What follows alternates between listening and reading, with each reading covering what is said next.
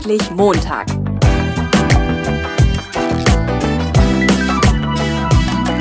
Ein Podcast von und mit Heiko Link. Ja, hallo, herzlich willkommen zu einer neuen Episode vom Endlich Montag Jobsucher Podcast. Ich sitze hier heute in der Universität in Paderborn und wir gehen das ganze Thema heute mal ein bisschen von der wissenschaftlichen Seite an. Das hatte ich auch noch nicht, deswegen freue ich mich hier heute in meiner Show die Juniorprofessor Dr. Anja Isike zum Interview zu haben. Hallo. Hallo. Frau Isike, ähm, sagen Sie mal ein bisschen was zu sich. Was machen Sie?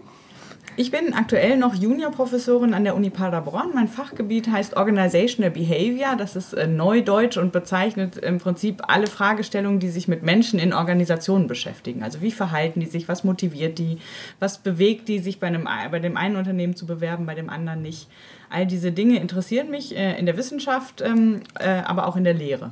Ja, und Sie beschäftigen sich mit dem Thema Employer Branding. Genau. Genau. Was genau ist das? Employer Branding bezeichnet im Prinzip alle Maßnahmen, die Organisationen ergreifen, um äh, sich als einzigartiger Arbeitgeber zu positionieren. Ja. Das fängt bei Stellenanzeigen an, das geht über Homepages, das geht aber auch über alle Angebote, die sie machen, um Arbeitnehmer zu gewinnen und zu binden. Mhm. Also beispielsweise eben auch Personalentwicklungsmaßnahmen, Entgeltsysteme, all diese Dinge, all die Kriterien zu gestalten, nach denen wir äh, schauen, ob wir uns einen Job, äh, ob wir einen Job annehmen oder eben nicht. Mhm. Also im Grunde, ich, ich bin immer so ein bisschen, dass ich gucke mit Informationen, die ich bekomme, wie authentisch, wie ehrlich ist das. Und ich habe manchmal so ein bisschen das Bedenken, wenn jemand so Employer Branding macht, äh, ist vielleicht wie so ein gesunder Müsli-Riegel, der eigentlich doch nur aus Zucker besteht und gar nicht so gesund ist, wie er sein sollte. Äh, wie, wie authentisch ist so ein Employer Branding? Oder wie, also wie, wie doll muss ich darauf achten? Naja, Employer Branding ist ja gerade sehr gehypt. Viele Unternehmen machen das und erkennen das als Chance, weil immer mehr Unternehmen erkennen, dass es nicht ausreicht zu sagen, ich suche jemanden und dann kriegt man 20 gute Bewerbungen und sucht mhm. sich dann einfach den besten aus. Ähm, in vielen Bereichen, in einigen Branchen und für bestimmte äh, Jobs ist es einfach schwierig, geeignete Leute zu kriegen. Und mit dieser Erfahrung sind Unternehmen bereit, eben zu investieren und zu gucken, wie kann ich mich als attraktiven Arbeitgeber darstellen, wie kann ich beispielsweise Absolventen von der Uni davon überzeugen, sich bei mir zu bewerben. Und dann liegt natürlich die Versuchung nahe zu sagen, ich bin der Tollste, bei mir ist es am besten. Mhm. Ähm, das wird man, also das ist das, was man so in Hochglanz-Bewerberbroschüren sieht, wo man das ja. Gefühl hat, es ist überall ganz toll zu arbeiten und die Leute würden auch ohne Geld dahin gehen. Und dann kommt die Realität. Und ja, das ist genau der Punkt. Ja, ja. Also ähm, es macht wenig Sinn und das dokumentieren unterschiedliche Studien schon sehr genau. Es macht wenig Sinn, nicht authentisch zu sein. Also wenn ich bislang bei keinem Bewerber, bei den Studierenden beispielsweise überhaupt nicht auf der Agenda war als Unternehmen und komme jetzt her mit einer Broschüre, die sagt, wir sind Weltmarktführer und überhaupt die aller, allerbesten, dann wird der schon mal Zweifel haben, wie kann das sein, wenn ich so wahnsinnig überragend bin, dass noch niemand was von mir gehört, von dem Unternehmen gehört hat. Ähm, wie kann es sein, dass ich bei Kununu nur negative Bewertungen habe, aber selber sage, ich bin der, ich bin der Größte und der äh, habe die loyalsten Mitarbeiter? Authentizität ist eine ganz wichtige Sache.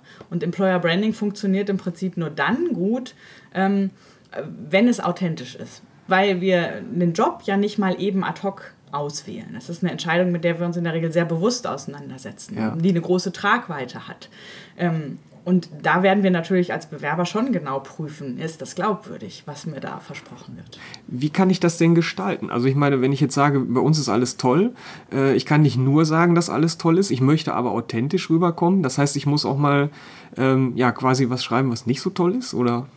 Ne, der, Schlüssel, der Schlüssel ist, in, in, in der Forschung gibt es ein Konzept, das heißt Realistic Job Preview. Ja. Also äh, Bewerber ähm, sind zufriedener mit dem Prozess und äh, kündigen mit geringerer Wahrscheinlichkeit nach Jobeintritt, wenn sie ein, eine realistische Tätigkeitsvorschau bekommen haben. Ja. In, der, in der Bewerbungsphase oder jedenfalls vor der Entscheidung für den Job. Das heißt, ich muss ein realistisches Bild davon produzieren, wie es ist zu arbeiten. Ja. Wie sind Arbeitszeiten? Wie ist das Klima? Was für eine Vorstellung von Hierarchie haben wir? Welche Möglichkeiten der Personalentwicklung gibt es tatsächlich? Ja. Ähm, also es reicht nicht, wenn ich irgendwie 2% meiner Belegschaft irgendwie fördere, wenn ich sage, wir machen ganz viel Personalentwicklung und äh, 100% der Bewerber rechnen jetzt damit, dass sie auch in den Genuss dieser Maßnahmen kommen. Also da geht es wirklich darum zu gucken, was ist bei uns Also wie läuft es bei uns? Wie läuft es auch bei uns gut? Was sind Dinge, die Mitarbeiter zum Beispiel schätzen? Und das mhm. ist ganz interessant, weil das zum Beispiel häufig eine Situation ist, dass Führungskräfte das anders einschätzen als die Mitarbeiter. Ja. Dass die Mitarbeiter andere Kriterien anlegen oder die aus anderen Gründen stolz auf ihr Unternehmen sind, als die Führungskräfte das erwarten würden. Also da hilft häufig so eine Innenperspektive wirklich zu gucken, was zeichnet uns aus? Was unterscheidet uns von anderen? Und dann in einer systematischen Analyse zu gucken, was davon können wir jetzt nutzen, um eine positive Arbeitgebermarke zu kreieren. Okay, nochmal ganz kurz zurück. Das heißt, wenn wir nur 2%, wenn nur 2% in den Genuss der Förderung kommen, dann würde ich auch sagen, es kommen nur 2% in den Genuss der Förderung. Na, ich würde zumindest nicht sagen, jeder von uns, jeder Mitarbeiter erhält umfassende Personalentwicklungsmaßnahmen. Ja. Dann ist die Überlegung, ähm, werbe ich damit überhaupt? Ja. Oder lasse ich das unter den Tisch fallen? Ja, Weil wenn okay. ich als Unternehmen jetzt sage, wir machen ganz viel Personalentwicklung und ich, ich attrahiere damit Leute, denen das wichtig ist, ja dann kommen die natürlich mit der Erwartung, dass das tatsächlich stattfindet. Ja, und da muss ich als Unternehmen darauf reagieren. Es gibt zwei Möglichkeiten. Entweder passe ich mich dann den Bedürfnissen der Mitarbeiter an und äh, mache mehr Personalentwicklung, weil das mehr gefordert wird. Ja. Oder aber ich laufe einfach Gefahr, die Mitarbeiter zu enttäuschen und äh, die nach einem halben Jahr zu verlieren, weil die sagen, das hatte ich mir alles ganz anders vorgestellt. Mhm, und das wurde mir anders versprochen. Mhm. Also es gibt so ein Konzept, ähm, das wir verwenden, das heißt psychologischer Vertrag. Im Prinzip unterschreiben wir als Arbeitnehmer nicht nur den Arbeitsvertrag, sondern wir schließen mit dem Arbeitgeber auch einen psychologischen Vertrag. Und in diesem psychologischen Vertrag sind im Prinzip Erwartungen enthalten, die ich habe, die nicht im Arbeitsvertrag stehen. Aber ich habe ja schon Erwartungen darüber, wie ich behandelt werde, wie man mit mir umgeht, welche Ambitionen ich äh, realisieren kann, wie ich gefördert werde. Ja. Und wenn mir das im Vorfeld großartig versprochen wird, dann aber nicht eingehalten wird, dann wird dieser psychologische Vertrag gebrochen. Und das mit groß, führt mit großer Wahrscheinlichkeit zu Unzufriedenheit geringerer Bindung an das Unternehmen und dann möglicherweise eben auch zu Fluktuationen, wenn nicht andere Optionen. Ja, jetzt würde ich vermuten, dass das auch spannend ist, vor allen Dingen jetzt für kleinere Unternehmen, die nicht so einen Bekanntheitsgrad haben, die eben auf dem Arbeitsmarkt nicht so auftauchen, aber trotzdem, ja, ich sag mal so diese Hidden Champions, was ich immer so höre. Mhm. Und jetzt muss ich natürlich auch gucken, ähm, wenn, also gut, die einen sagen äh, Fachkräftemangel, äh, alles gut, die anderen sagen Massenarbeitslosigkeit, ich weiß es nicht. Also wir werden sehen, was passiert. Ähm, jetzt muss ich natürlich auch gucken, dass ich die Leute irgendwie kriege und anspreche. Und und dann, ähm, ja, da muss es ja eigentlich auch ein bisschen schön sein. Da muss ich ja vielleicht so ein bisschen angeben, auf die Kacke hauen, weiß ich nicht. Äh, ne? Natürlich, man würde ja als Bewerber auch nicht äh, hingehen und dem Unternehmen sofort erzählen, welche schlechten Eigenschaften man ja. hat. Man versucht sich ja positiv darzustellen. Das ist ja auch legitim. Ja. Es geht nur darum, dass es authentisch ist. Ich darf ja. nicht irgendwas behaupten, was ich dann nicht, was nicht mir entspricht oder was ich gar nicht leisten kann. Das ist, und jedes Unternehmen hat ja generell auch Vorteile. Also auch gerade diese Hidden Champions sind ja attraktiv für Leute, die keine Lust auf Konzernstrukturen haben haben, auf starre Hierarchien haben, sondern viele ja. Bewerber oder viele Absolventen sagen ja dann auch, ich suche mir einen mittelständischen Arbeitgeber, äh, weil ich gerne ein breites Spektrum an Aufgaben hätte und ich mag diese ja. familienähnlichen Strukturen vielleicht. Das sind Erwartungen, die man dann gezielt bedienen kann. Okay. Es macht jetzt keinen Sinn, dass man als kleiner Mittelständler so tut, als wenn man eine Kopie eines großen Konzerns wäre, sondern dann geht es eher darum, damit zu punkten, mit diesen Besonderheiten, die man als Mittelständler ah, ja, okay. kann. Da muss man selber natürlich mal so ein bisschen die eigenen blinden Flecken ausleuchten, sozusagen, um zu genau. gucken, was habe ich da, ne? Weil ähm, ist die Frage, fällt mir das ein? Sie haben eben gesagt, es gibt Überraschungen, ne? was die Führungskräfte denken und, und wo die Mitarbeiter sagen, Mensch, äh, das finde ich eigentlich ganz spannend. Haben Sie mal ein Beispiel für so Überraschungen, was, was, äh, was Sie mal erlebt haben aus Ihren Studien? Oder? Ähm, ja, also aus den Studien weiß ich jetzt nicht, aus einem anderen äh, Kontext, wo wir in einem, einem, Unternehmen begleitet haben. Und da war es eben so, dass die Führungskräfte immer gedacht haben, die Mitarbeiter identifizieren sich primär mit dem Produkt, ähm, das das Unternehmen produziert. Echt? Und äh, die, die Mitarbeiter, in, in dem Fall, das kann man nicht unbedingt generalisieren, aber in dem Fall war es so, dass die Mitarbeiter sich natürlich stark mit dem Produkt identifiziert haben, aber auch sehr stark mit den Kollegen, mit dem Zusammenhalt. Und das war eine Dimension, die den Führungskräften gar nicht so klar war, weil sie das auch gar nicht, sie waren nicht Teil dieser Gruppe. okay. Und äh, haben dann viele dieser Dinge gar nicht so mitbekommen. Ne? Dass man gerne zur Arbeit geht, weil man die Kollegen so schätzt. Die haben halt gedacht, naja, die kommen halt, also natürlich ist das Thema bei uns auch ganz schön, aber die kommen vor allen Dingen wegen der Produkte. Und Produkte waren jetzt nicht total unwichtig, aber es ging auch um andere Sachen. Oder Gehalt ist ganz oft eine Sache, dass, dass äh, die Bedeutung von Gehalt ähm, zum Teil überschätzt wird. Ne? Dass man sagt, ja gut, ich muss denen viel zahlen und dann äh, bleiben die hier und häufig suchen aber Mitarbeiter auch andere Dinge. Das heißt nicht, dass Gehalt egal ist, aber es ist eine nicht hinreichende Bedingung dafür, dass die Mitarbeiter zufrieden sind und sich gerne ähm, an das Unternehmen binden wollen. Wir gucken jetzt gleich nochmal, welche anderen Dinge die suchen. Aber zum, zum Produkt. Also ich hatte immer jemanden im Coaching, der hat mir gesagt, ist mir eigentlich egal, was da auf der Palette steht. Hauptsache, es hat eine Artikelnummer. Ähm, und ich spreche mit den Leuten immer und sage, guck doch mal, das, was das Unternehmen herstellt, mit deiner Arbeitskraft, davon bringst du ja mehr in die Welt. Also du gehst morgens zur Arbeit, du gehst abends nach Hause und dann gibt es mehr in der Welt von irgendwas. Und das könnten Waffen sein, äh, das könnte aber auch Tierschutz sein oder keine Ahnung, was auch immer.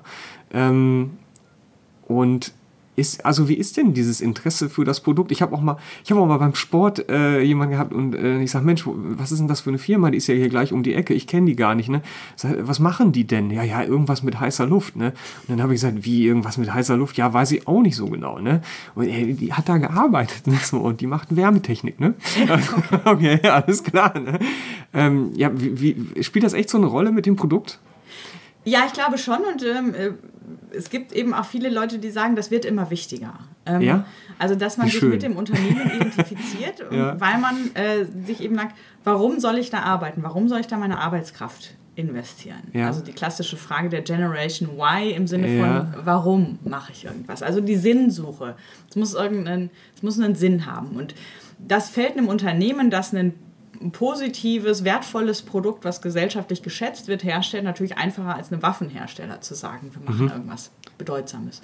Und da suggerieren halt die Studien, die sich mit den Generation Y-Unterschieden äh, beschäftigen, schon, dass diese Sinnfrage für die äh, Leute jetzt, für die jüngeren Leute wichtiger wird. Also man will einen positiven Beitrag zur Gesellschaft leisten. Man will bei einem Unternehmen Mitglied sein, ähm, das irgendwas Gutes tut, wovon viele profitieren und was viele, viele positiv einschätzen. Und in dem Sinne würde das Produkt schon auch wichtiger werden. Oder die Mission, die das Unternehmen damit hat. Ne? Also welchen Mehrwert stiftet das Produkt. Es ist nicht mehr nur das schicke Auto, also es ist zum Beispiel ja auch eine Sache, die diskutiert wird, dass so Statussymbole ja. weniger wichtig werden. Ja, es ist genau. nicht das, das schicke Auto, die technische Spezifikation, irgendein toller Motor, der mehr kann als der Vorgängermotor oder das Konkurrenzprodukt, sondern es ist diese Vision von Mobilität beispielsweise, die eine mhm. Rolle spielt. Wen kann ich zu welchen Kosten und mit welchen äh, externalen Effekten wohin bringen, sozusagen? Also Elektromobilität und solche Dinge. Und ähm, da fällt es Unternehmen, die da positiv abschneiden, natürlich viel leichter Leute zu gewinnen, äh, als Unternehmen, die darauf keinen Wert legen. Ja, ist schwierig. Die anderen wollen natürlich auch Leute haben, ne? ist klar, aber. Hm, okay. Was hatten wir jetzt eben im Kopf verhalten? Es ging darum, was Mitarbeiter noch, äh, was Mitarbeiter noch wollen, ne? Ja, genau. Also das äh, ist ja im Prinzip ein Aspekt. Also sie wollen eine, eine sinnstiftende ja. Arbeit haben. Ähm, okay. Sie wollen also Geld, das heißt nicht, dass Geld keine Rolle spielt. Das zeigt äh, immer wieder, natürlich will man ordentlich bezahlt werden und wenn man hochqualifiziert hat, ist und, und ein gutes Selbstbewusstsein hat, was ja vielen Generation Y-Absolventen attestiert wird, dann fordert man natürlich auch eine adäquate Bezahlung. Also ja, ähm, ja, ja. man kann nicht unbedingt so ein Trade-off machen, dass ich sage, ich bin total, ich mache was total Sinnstiftendes und dafür kriegst du einen Hungerlohn. Das funktioniert jetzt auch nur begrenzt. Ja. Ähm, aber eben, es ist nicht nur das Geld. Ich glaube, die Bandbreite an Dingen, die Leute an Jobs schätzen, die ist größer geworden. Und man, man sucht auch nach mehreren Kriterien den Job aus. Gehalt ist äh, nur eins von vielen Dingen. Ja.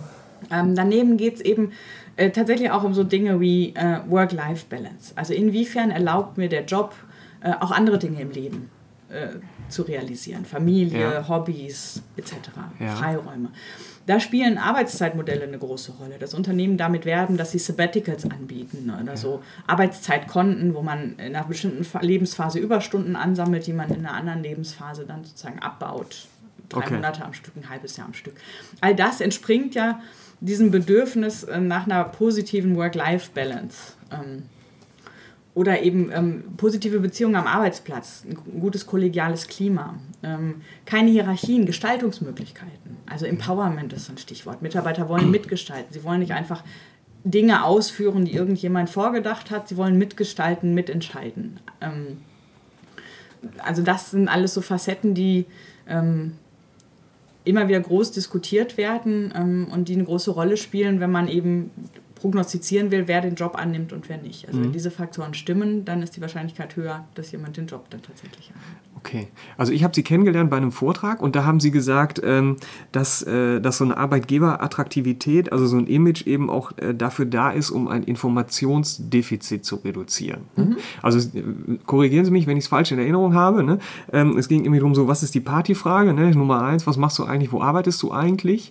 Und das heißt, ich würde ja Employer Branding dann auch im Grunde dafür nutzen, um dieses Informationsdefizit ähm, ja so ein bisschen ja, aufzulösen eigentlich, oder? Ja, genau. Also das große Problem, das Bewerber ja haben, ist, dass sie in der Regel wenig über das Unternehmen wissen, bei dem sie sich beworben haben. Ja. Ähm, also sie wissen vielleicht, welch, was das Unternehmen herstellt, aber ähm, ich kenne auch ganz viele Fälle, wo man sagt, die machen irgendwas in der Elektrobranche, aber ja, was ja. genau kapiere ich nicht. Also oft sind die Produkte nicht selbst erklärt. Ja. Ähm, oder sie sind nicht bekannt, das Unternehmen ist nicht bekannt. Und äh, dann gibt es Informationsasymmetrien, also nicht nur, dass das Unternehmen nicht weiß, wer, hat sich wer, wer ist der Bewerber, was kann der wirklich, was will der wirklich. Ja. Das ist ja was, was der Bewerber versucht mit Bewerbungsunterlagen zum Beispiel zu signalisieren. Versucht, also ich habe ja. einen tollen Abschluss, ja. ähm, ich habe die und die Hobbys und äh, das äh, ist ja auch das, was man in Auswahlprozessen versucht herauszukitzeln. Ja.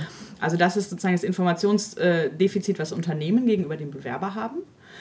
Aber umgekehrt ist, äh, gilt das natürlich genauso. Der Bewerber weiß relativ wenig über das Unternehmen. Wie ist es tatsächlich da zu arbeiten? Sind die Kollegen nett? Äh, Habe ich Aufstiegschancen? Wie ist es in fünf Jahren? Wie ist die Wettbewerbssituation? Gibt es das Unternehmen in zehn Jahren noch?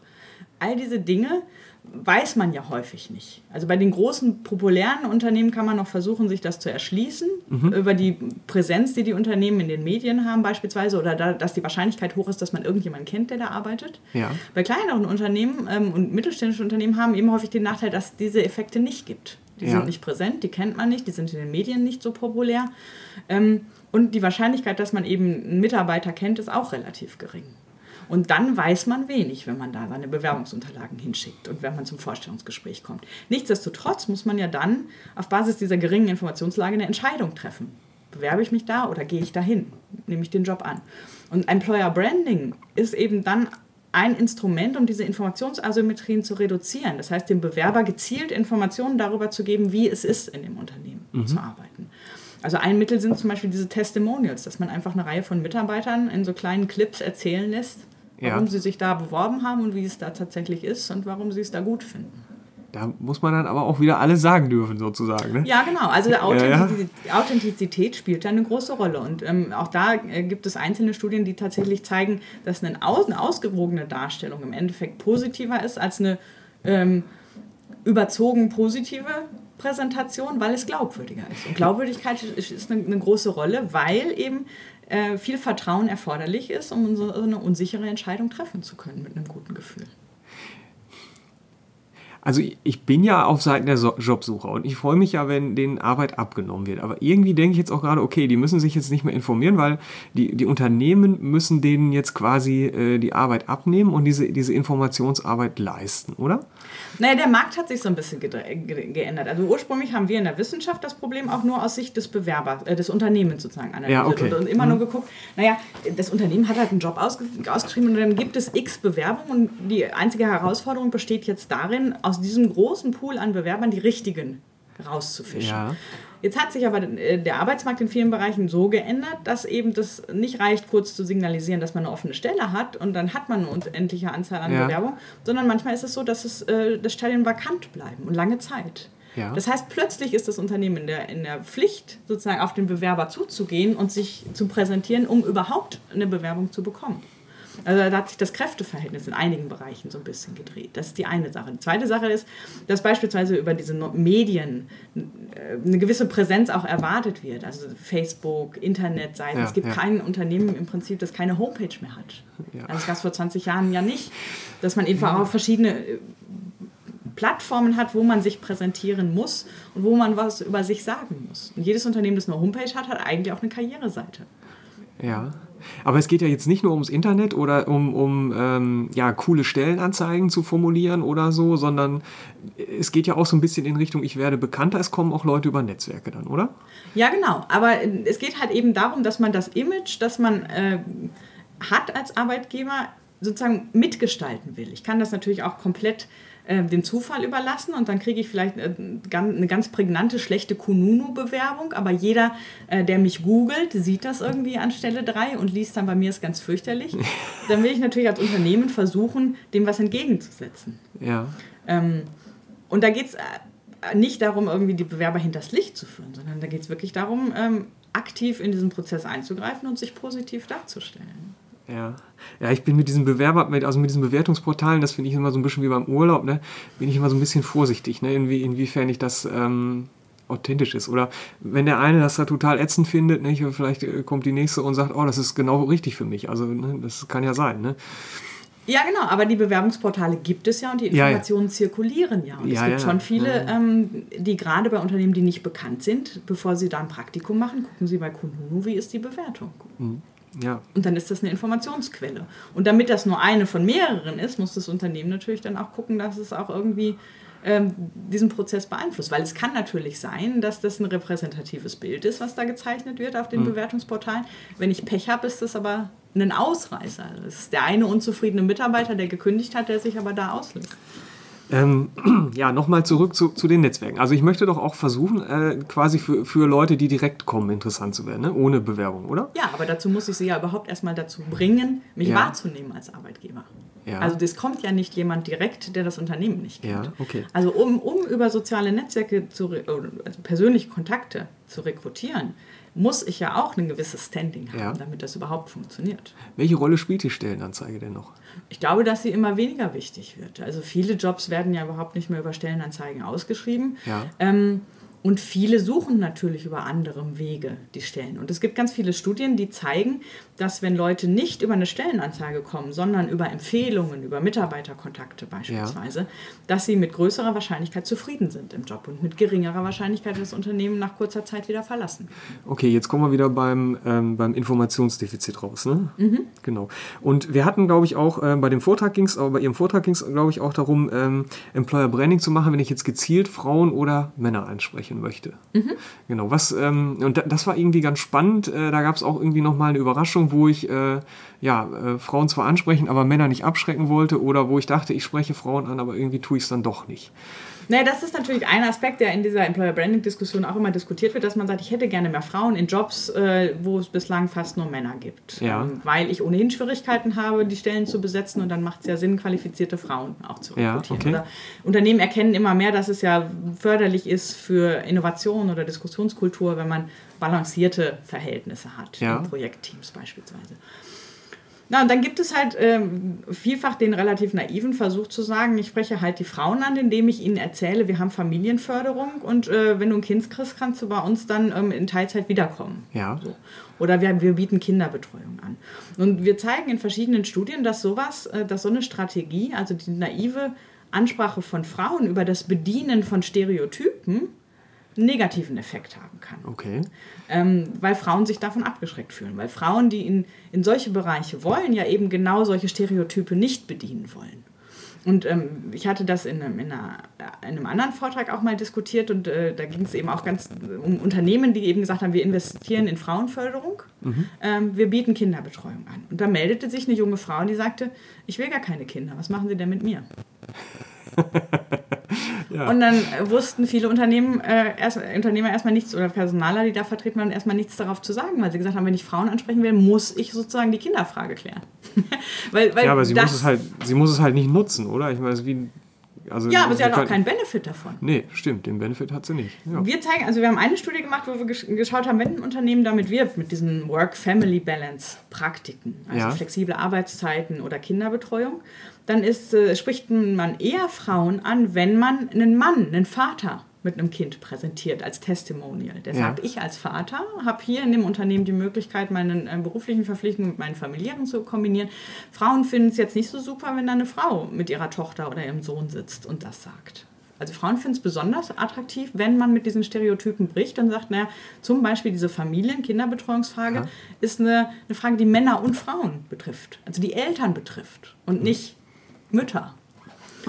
Oder eben eine andere, eine andere Studie, wo wir gezeigt haben, ähm, dass die Präsenz von Frauen in der Geschäftsführung unter Umständen Frauen abschrecken kann. Und zwar dann, wenn die Frau in einem klassischen weiblichen Ressort, zum Beispiel Personal ist. Also wenn da vier Männer sind und eine Frau im Personal, ja. als Personalvorstand, ja. dann finden das die Frauen weniger attraktiv, als wenn es eine reine Männergruppe ist. Weil sie sagen, naja, da ist zwar eine Frau, aber das ist die klassische Quotenfrau.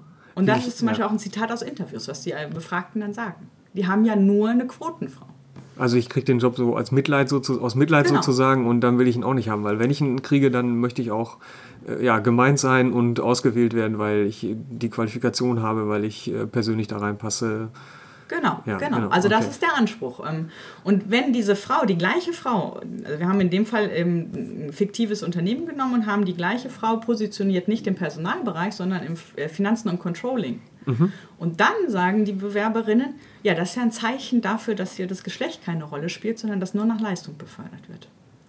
Weil es ein Ressort ist, das typischerweise eben nicht weiblich besetzt ist. Moment. Also in dem Moment, wo das ja. Unternehmen mit diesem Stereotypen bricht, wird es als leistungsgerechter, als fairer wahrgenommen und deswegen als attraktiver von den Frauen, weil die Frauen, wie Sie sagen, die wollen ja nicht als Frau eingestellt werden, sondern die wollen als qualifizierte Absolventin in Fach XY eingestellt ja, werden. Aber ich habe in beiden Fällen eine Frau und vier Männer. Ja, genau. Aber ja, es genau. macht einen Riesenunterschied, in welchem Ressort die Frau ist. Ob es ein klassisches Frauenressort ist oder eine Männerdomäne. Hm, okay.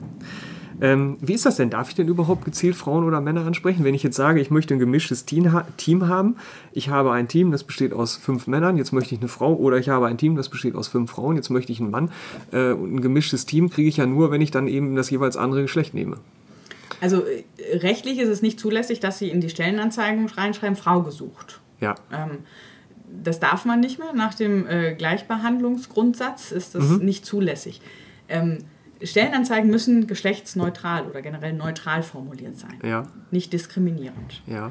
Nichtsdestotrotz findet man noch Stellenanzeigen, die eine Sekretärin des Vorstands suchen. Und ich zitiere ja. da eine Studie von einem Kollegen. Ähm, beziehungsweise eine reale. Stellenanzeige, wo es wirklich so formuliert war. Ähm, das ist nicht zulässig. Aber wie ich dann meinen Auswahlprozess gestalte, sobald die Bewerbungen eingegangen sind, da gibt es ja keine rechtlichen Vorschriften mehr. Ja. Ähm, aber erstmal geht es darum, geschlechtsneutral auszuschreiben. Und dann äh, kann ich, oder das machen ja viele Unternehmen eben auch, ähm, Kriterien finden, die eben dann in dem Fall genau das, was ich suche, äh, als, äh, also am Ende als Ergebnis herausbringen. Jetzt, jetzt habe ich natürlich bei sowas wie Sekretärin des Vorstandes vielleicht gleich wieder so einen fiesen Hintergedanken, ne? so, wie Sekretärin von Bill Clinton oder so. Ja. Äh, bei einem anderen Job ähm, wäre es jetzt vielleicht, äh, mir fällt jetzt gerade keiner ein, aber wäre es jetzt vielleicht nicht so schlimm, wenn ich sage, ich suche da eine Frau oder. Ne? Ja, aber selbst wenn Sie sagen, äh, Erzieherinnen gesucht, wäre nicht legitim. Sie ja, ja, Erzieher ähm, oder ein Kinder, also eine, eine, eine ähm, äh, Pflegekraft ist neutral. Ja. Auch wenn Sie natürlich in der Vorstellung eher haben, äh, dass das eine Sache ist, die vielleicht besser eine Frau kann. Aber das sind ja genau diese Vorurteile. Und das sind auch die Vorurteile, die viele Bewerber sozusagen abschrecken, ne, wenn sie die bedienen. Ja. Wir hatten eben im Vorgespräch noch mal kurz darüber gesprochen, dass ich auch, so für die letzten drei Minuten sozusagen, dass ich auch ähm, ja, als Unternehmen quasi mich, mich entscheiden muss. Ne? Dass ich also, wenn ich so ein Employer Branding, so eine Arbeitgeber-Markenbildung mache, äh, dass ich halt sage, okay, welche Zielgruppe möchte ich denn eigentlich ansprechen? Ähm, ist ja vielleicht schwierig, mich dafür was zu entscheiden, weil wenn ich mich für eins entscheide, fällt ja was anderes raus. Und wenn ich sowieso Probleme habe, ähm, ja, weil ich nicht so bekannt bin, irgendwie Bewerber zu finden, dann ähm, ja, wird es vielleicht also ist schon eine schwierige Entscheidung für den Unternehmer. Ne? Also auf der anderen Seite bei den Jobsuchern würde ich jetzt immer sagen, oder wenn Leute sich selbstständig machen, gehe ich spitz in den Markt oder mache ich es mit einem Bauchladen und die meisten gehen auf Bauchladen, weil sie denken, dann verpasse ich nichts, äh, mhm. äh, aber eigentlich äh, haut es nicht richtig hin, spitz wäre schon besser. Ne? Ähm, wie ist Ihre Erfahrung da? Also Sie würden auch dazu raten, schon eher gezielt anzusprechen wahrscheinlich, oder? Ja, genau. Also es gibt im Prinzip zwei, zwei Argumente. Das eine ist, das hat ein, ein Unternehmen hier aus der Region auch ganz gezielt gemacht. Die haben eine, eine relativ umstrittene ähm, Stellenanzeige geschaltet, also mit, mit einem Logo oder mit, mit Grafiken, die so ein bisschen irritierend waren. Und die haben gesagt, wir haben das ganz bewusst gemacht, weil wir herausstechen wollten, ähm, wir wollten polarisieren und damit bekannt werden. Ja. Das ist natürlich eine Strategie, dass man eben, weil als Bau im Bauchladen bin ich jeder, da kann ich mich gerade eben als unbekanntes Unternehmen nicht abgrenzen von irgendwem. Wenn ich sozusagen sage, ich bin eine kleine Kopie von dem, was sie tausendfach woanders finden, ja. werde ich damit ja keinen Bewerber anziehen. Also äh, wäre eine Strategie zu sagen, ich hebe mich ab, indem ich meine Besonderheiten herausstelle. Können Sie mehr sagen zu dieser polaris polarisierenden Anzeige? Also. Ähm, ja, im Prinzip ging es, also, also ich will das Unternehmen jetzt nicht, nicht nennen, ähm, also die, die ähm, Bilder, die verwendet wurden, waren schon so ein bisschen irritierend. Also indem dass so eine Symbolik verwendet wurde, wo Leute gesagt haben, da kann ich mich nicht mit identifizieren. Also Tiere ähm, als ähm, Repräsentation für Merkmale, die gesucht wurden. Oh, okay, alles klar. Ja. Und was hat man denn da für Tiere zum Beispiel? Ja, man hatte verschiedene Tiere und ja. dann gab es eben äh, auch Tiere, ich, also es gab einen Löwen und es gab aber auch, glaube ich, einen Wal, also so Tiere, also nicht unbedingt Tiere, wo man sagt, wo jeder sagt, ich bin gern Wal oder ich sehe mich als Wal oder sowas. Also, oder auch nicht jeder sieht sich als Löwe. Das ist natürlich schon was, wo man polarisiert. Also der eine sagt, ja, ja, das, das bin ich und der andere sagt, nee, das bin ich aber doof. Hinter Löwe kann ich mir eine Position vorstellen. Bei Wal, da überlege ich gerade noch. Es waren verschiedene Aspekte. Ja, ja. Also, es ging genau darum, dass man sozusagen, wir suchen, wir suchen Typen, wir suchen Leute, ja. die herausstechen. Und, das hat, und das wollte man mit der Anzeige machen. Und man hat das in, in der Voruntersuchung auch wirklich gesagt, das finden 50 Prozent der Leute, die das sehen, finden das doof. Und die haben gesagt, wir machen es aber trotzdem, weil wir bekannt werden wollen. Das ist eine Strategie. Und die zweite Sache ist, dass, ähm, dass es natürlich darum geht, eine realistische äh, und authentische Darstellung des Unternehmens zu liefern. Und ähm, eben dann auch bestimmte Leute abzuschrecken. Es geht nicht darum, möglichst viele Bewerber anzuziehen. Es geht ja, äh, ja. weil man dann nicht unbedingt bessere Kandidaten kriegt, sondern Employer Branding hat häufig eben genau gerade die Funktion, eine spezifische Zielgruppen zu selektieren und äh, zu unterscheiden zwischen denen, die passen ins Unternehmen und denen, die nicht passen. Es gibt ein Unternehmen, ähm, Gore heißen die, die machen diese Textilien ja, ähm, Funktionstextilien ja. beispielsweise. Ja. Die werden seit Jahren in ganz vielen, in der Wirtschaftspresse immer wieder ähm, hofiert als total attraktiver Arbeitgeber, weil die so ganz untypisch sind. Keine Hierarchien, keine Jobbezeichnungen. Mhm. Ähm, Teams finden sich immer äh, je nachdem, wer gerade eine gute Projektidee hat. Und dann bin ich heute Projektleiter und morgen bin ich wieder Mitarbeiter, ganz normal. Ähm, Gehälter werden bestimmt von den Kollegen etc. Also die haben ganz innovative Organisationsmodelle. Ähm, und das seit, seit äh, Ende der 60er Jahre, seit es sie gibt. Da, die werden immer wieder dargestellt als besonders toller Arbeitgeber. Und Gore selbst sagt, na, wir haben Fluktuationsquoten genauso hoch wie in anderen Unternehmen, aber das ist auch bewusst so gewollt, weil es passt nicht jeder hier hin. Wir hm. wollen gar nicht jeden ansprechen. Man muss ein bestimmter Typ sein, man muss besti mit bestimmten Arbeitsbedingungen gut klarkommen, damit man bei uns glücklich und erfolgreich sein kann. Das ist nicht jeder. Und deswegen wollen wir nicht jeden ansprechen und für alle besonders attraktiv sein, sondern für die Zielgruppe, die zu uns passt. Mhm. Und äh, darum geht es halt Employer, im Employer Branding, ein, wir nennen das Person-Organization Fit hinzubekommen. Also diejenigen anzusprechen, die auch wirklich dann gut ins Unternehmen passen und langfristig da bleiben wollen. Mhm. Okay, das ist dann auf der Arbeitgeberseite halt eben nicht dieses äh, egal, Hauptsache ein Mitarbeiter und äh, um, übersetzt auf die Jobsucher wäre das, ja ist egal, Hauptsache ein Job. Ne? Genau. Also es passt halt dann auch nicht jeder Job.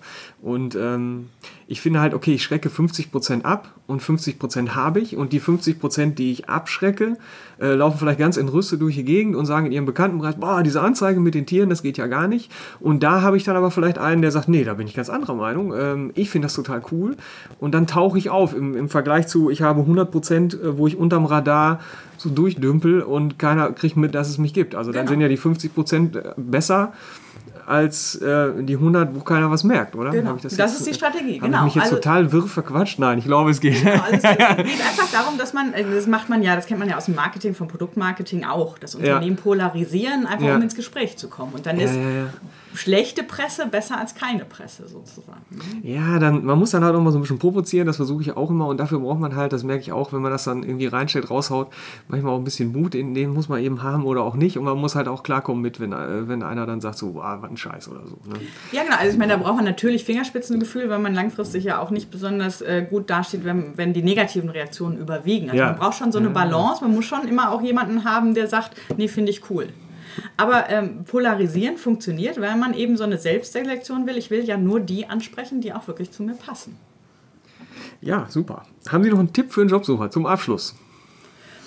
Ähm, Na, ich glaube, es ist, macht einfach Sinn, äh, wenn man sich äh, auf einen Job bewirbt, dass man versucht, diese Informationsasymmetrien, über die wir gesprochen haben, zu reduzieren. Über unterschiedliche Wege. Also wirklich auch zu gucken, nicht nur Kununu und nicht nur die ersten drei Links, die ich kriege, wenn ich das bei Google eingebe, den, das Unternehmen, sondern sich umhören.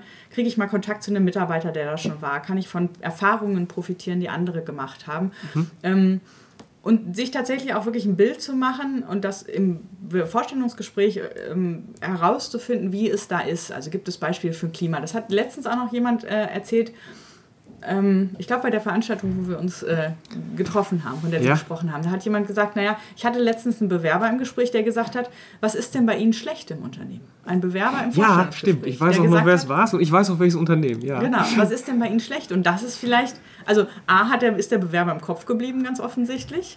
Ähm, und B hat er vielleicht tatsächlich, und sie hat ja gesagt, sie hat ganz authentisch darauf geantwortet, ähm, hat dann Informationen bekommen, die er sonst nicht bekommen Ja, sie hat aber auch gesagt, ihr Chef ist mal mit dem Kopf auf den Tisch gefallen ja, oder genau. Irgendwie sowas. Ja, ich aber weiß aber nicht mehr, was sie gesagt hat, was schlecht war. Hat sie das verraten? Ja, nee, das, das, das hat nicht, sie nicht aber verraten, sie hat gesagt, ne? sie hat es relativ ehrlich ja. beantwortet.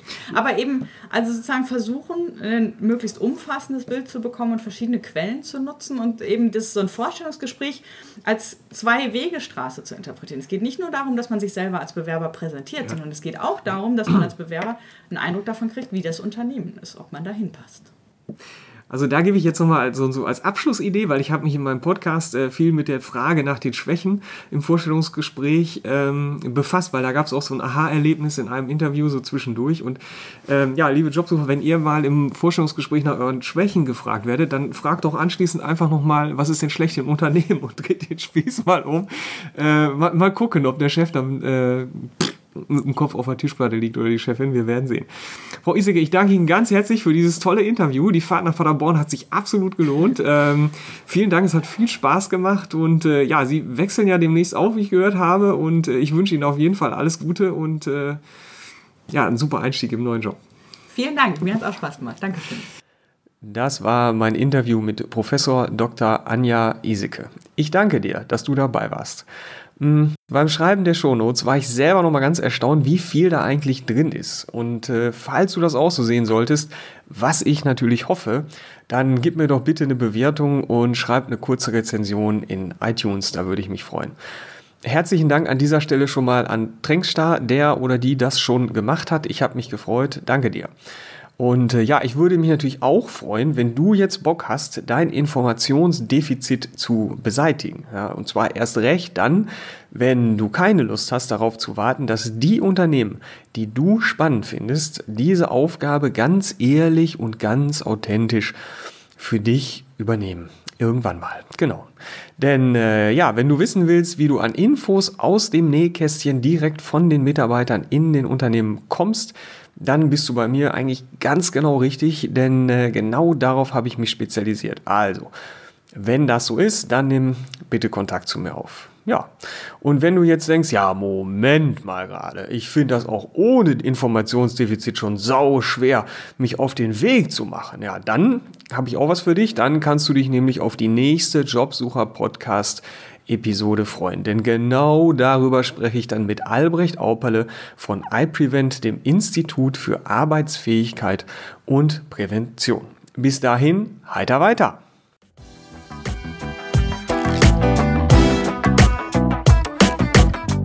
Neugierig geworden? Dann gibt es weitere Informationen auf www.endlich-montag.net.